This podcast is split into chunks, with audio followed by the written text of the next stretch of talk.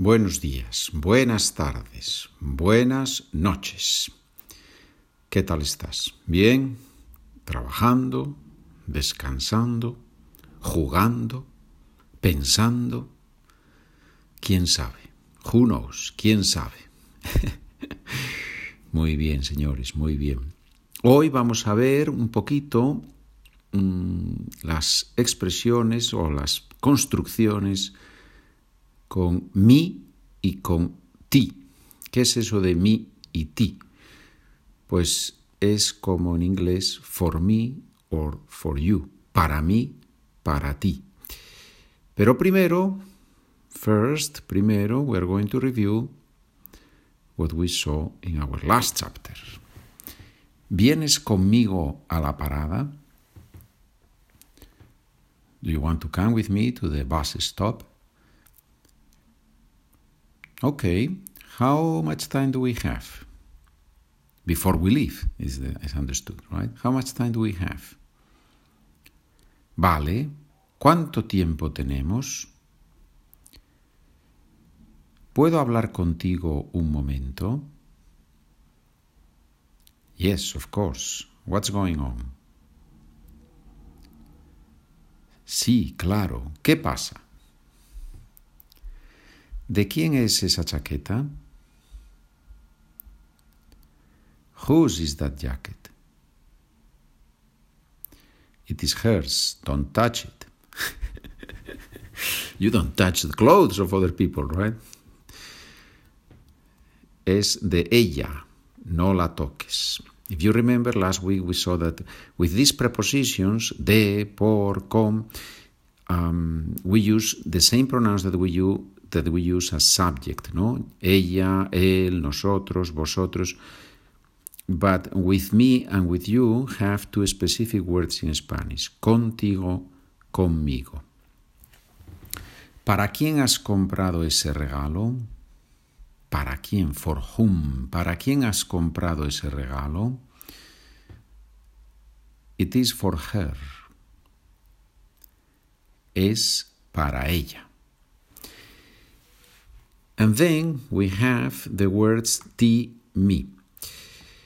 When we use preposition, para, de, por, sobre, with these pronouns, for the other pronouns the rule is the same. Para, para ella, para nosotros, but for me and you we have two specific words. Me with accent mark and ti without accent mark.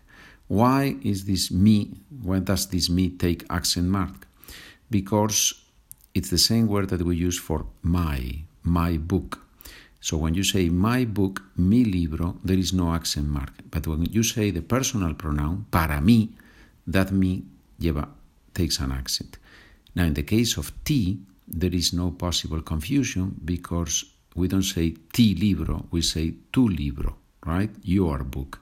So T doesn't need an accent to separate the two possible meanings. If you have your document, you will see that in these sentences I write the accent over the I in me and I don't write it over the I on T. If you would like to receive the document to learn better, faster, and deeper, go to the website and you can buy there. SpanishWithPedro.com. As many of you are doing, and thank you for doing it. I really appreciate those of you who buy the document. I think it works both ways. No, you appreciate it because you can work better, and you are helping me to keep going with the program. Thank you. ¿Esto es para mí o para ti? Is this for me or for you? Ni para ti ni para mí. Es para él. Neither for you nor for me. It is for him. Mi prima me ha hablado muy bien de ti.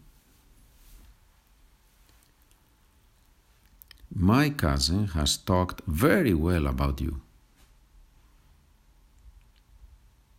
Has talked to me, right? Me ha hablado. Sin mí no vas a poder hacerlo. Without me, you will not be able to do it. Si trabajas conmigo, vas a triunfar. If you work with me, you will succeed. this looks like a commercial, right? An American commercial, no? You will succeed, my friend, if you buy this product, right? Ellos han venido para hablar contigo. They have come to talk with you. Para mí que esta persona miente. Wow, it's a strong sentence. I believe this person is lying, right? So, para mí, in the sense of expressing my opinion. For me, in my opinion, I believe. ¿Estáis hablando sobre ellos? Are you talking about them? La verdad es que estamos hablando de ti. Actually, we are talking about you, right? Actually, la verdad es que. The truth, the truth is that, right? So I think it's a good translation. Actually, we're talking about you. A mí me gustan mucho los quesos picantes. And it's true. I love, I love spicy cheese. And in Asturias we have cabrales, which is a wonderful cheese. Not many people know it, but if you one day you go to, to Asturias, the north of Spain, go and try cabrales. Now you have to do that with sidra, which is the cider with alcoholic cider, which is wonderful, or with wine, with red wine mostly, well, white wine too. And, and if you have that combination, cabrales with, with sidra or with wine, then you will have reached heaven. I guarantee you that. I like a lot spicy cheese, right? A mí me gustan mucho los quesos picantes. A mí, right? In, with the verb gustar, a mí is optional. It's just for emphasis because we already say me gustan. A ellas les encanta la comida mexicana.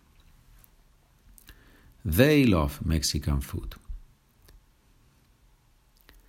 A él le parece bien y a ti te parece mal.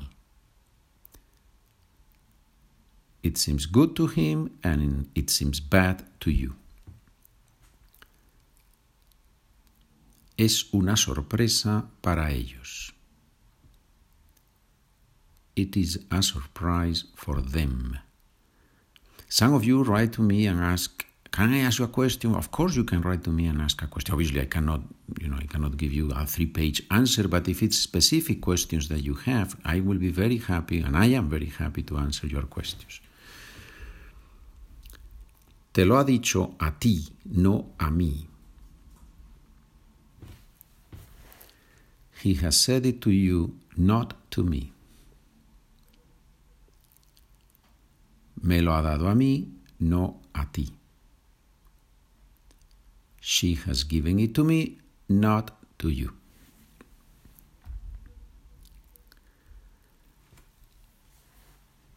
English Spanish, inglés español, señores. Es un poquito más difícil, pero creo que es muy bueno para ustedes. Is this seat for me? ¿Es para mí este asiento? Yes, I have reserved it for you. Sí, lo he reservado para ti. Would you like to come with me? ¿Te gustaría venir conmigo?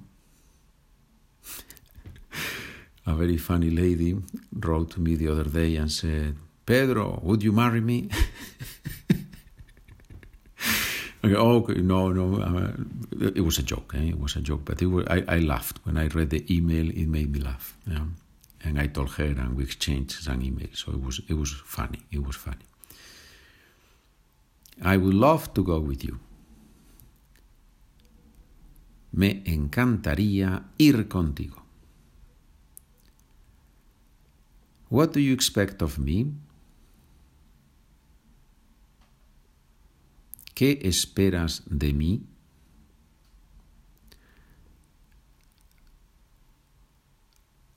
Of you, I expect all sorts of things. I'm not sure if you say of you I expect or from you I expect. I, I sometimes the prepositions are tricky, but I, I would say from you I expect all sorts of things, right? Okay, you will correct me if I said something wrong in English, right?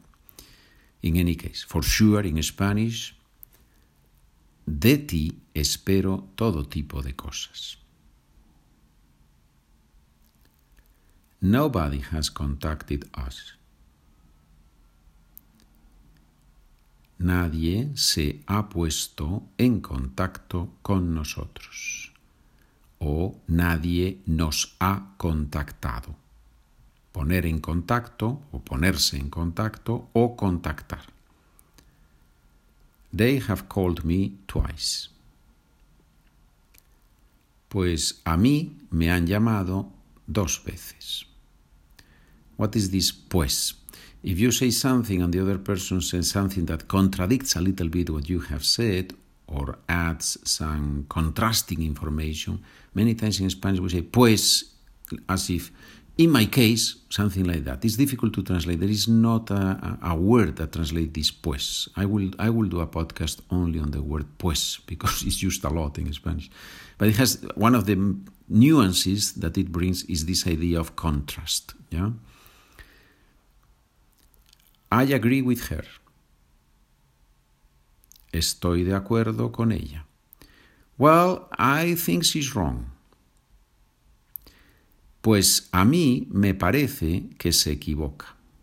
¿Ya? Do we see that? Pues a mí me parece, me parece que se equivoca. Equivocarse, to be wrong. Who are you talking about? ¿De quién estás hablando? Preguntas y respuestas en español. Ready for the last stretch? ¿Van a comer ustedes con nosotros? El último esfuerzo, the last effort. ¿Van a comer ustedes con nosotros? We would love to eat with you all. Nos encantaría comer con ustedes o con vosotros, doesn't matter. ¿Vas a hablar tú con ella? Yes, tomorrow I talk to her for sure, without delay. Sí, mañana hablo con ella sin falta. Sin falta means without any fault, but obviously that doesn't translate very well. So the idea is for sure, no, without any delay. I, first thing. ¿Está María contigo ahora? Is Maria with you now? No, she's not with me. I don't know where she is.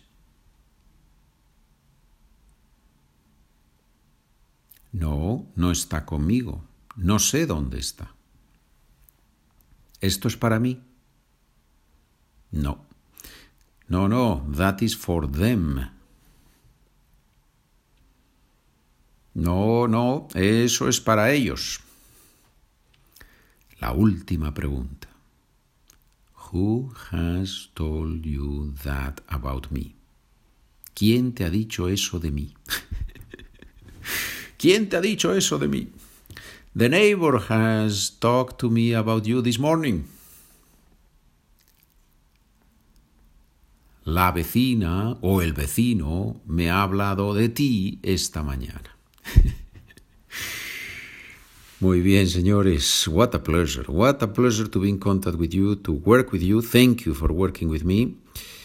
We are in touch. We keep in touch. Estamos en contacto. Buen día, buena tarde, buena noche. Adiós, amigos.